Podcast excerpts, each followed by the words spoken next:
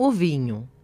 Assim como o pão representa o corpo de Cristo, o vinho simboliza seu sangue.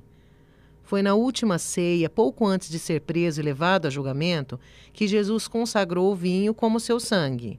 Após dizer que o pão simbolizava seu corpo, Jesus tomou o cálice com o vinho, deu graças a Deus e o deu a todos os discípulos, dizendo: Bebam deste cálice vocês todos, porque isto é o meu sangue, o sangue da nova aliança, derramado por muitos homens em remissão dos pecados.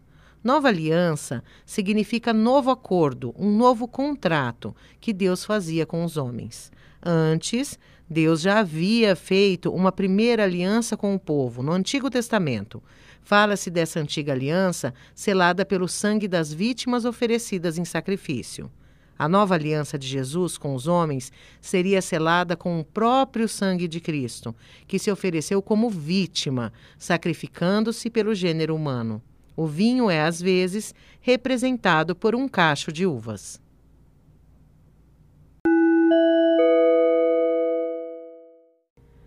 O podcast Os Símbolos da Páscoa é baseado na obra de Paulinas Editora com idealização e coordenação de Natália Macari, redação de Sueli Mendes Brazão, ilustrações de Henrique Martim.